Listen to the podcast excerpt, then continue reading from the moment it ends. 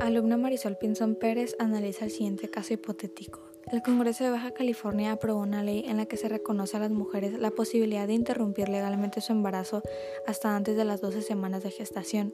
La propia norma también impone como requisito obligatorio para las interesadas la participación en un curso en donde se les informará detalladamente sobre el desarrollo del feto, así como los riesgos fisiológicos y psíquicos que comporta el aborto. La nueva ley también establece que, en caso de que la interesada no participe en el curso, se le condicionará el acceso a ciertos programas de subsidio y la provisión de bienes materiales y recursos económicos a la adopción de medidas para el control natal que en el futuro pudiese requerir.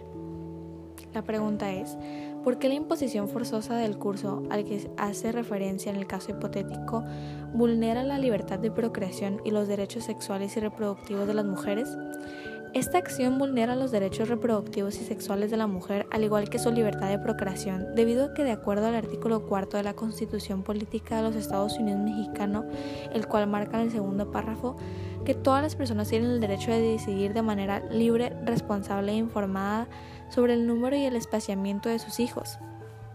el cual es un derecho de reproducción sexual, ya que cada persona tiene la libertad de decidir si quiere tener hijos o no, sin que el Estado ni nadie la presione, al igual que tiene derechos sexuales para poder decidir tener una vida sexual saludable, segura y consentida en su vida. Pero en este caso, el Estado está vulnerando esto debido a que intenta persuadir a la mujer de hacer lo contrario al tomar el curso, y después de todo eso, si aún así acepta realizar el aborto, el Estado la va a privar de su derecho de salud sexual para que no tenga información ni ayuda económica y así no tenga los medios para acudir y cuidar de su salud sexual y reproductiva, como si fuera un castigo, lo cual solo incitaría a que se siga continuando con los abortos inseguros, ya que el Estado no te respeta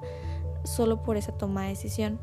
lo cual es erróneo, ya que todos tenemos libertad de decidir en qué momento y cuántos hijos queremos tener sin que el Estado interfiera y no cumpla con el respeto irrestricto que debe de tener.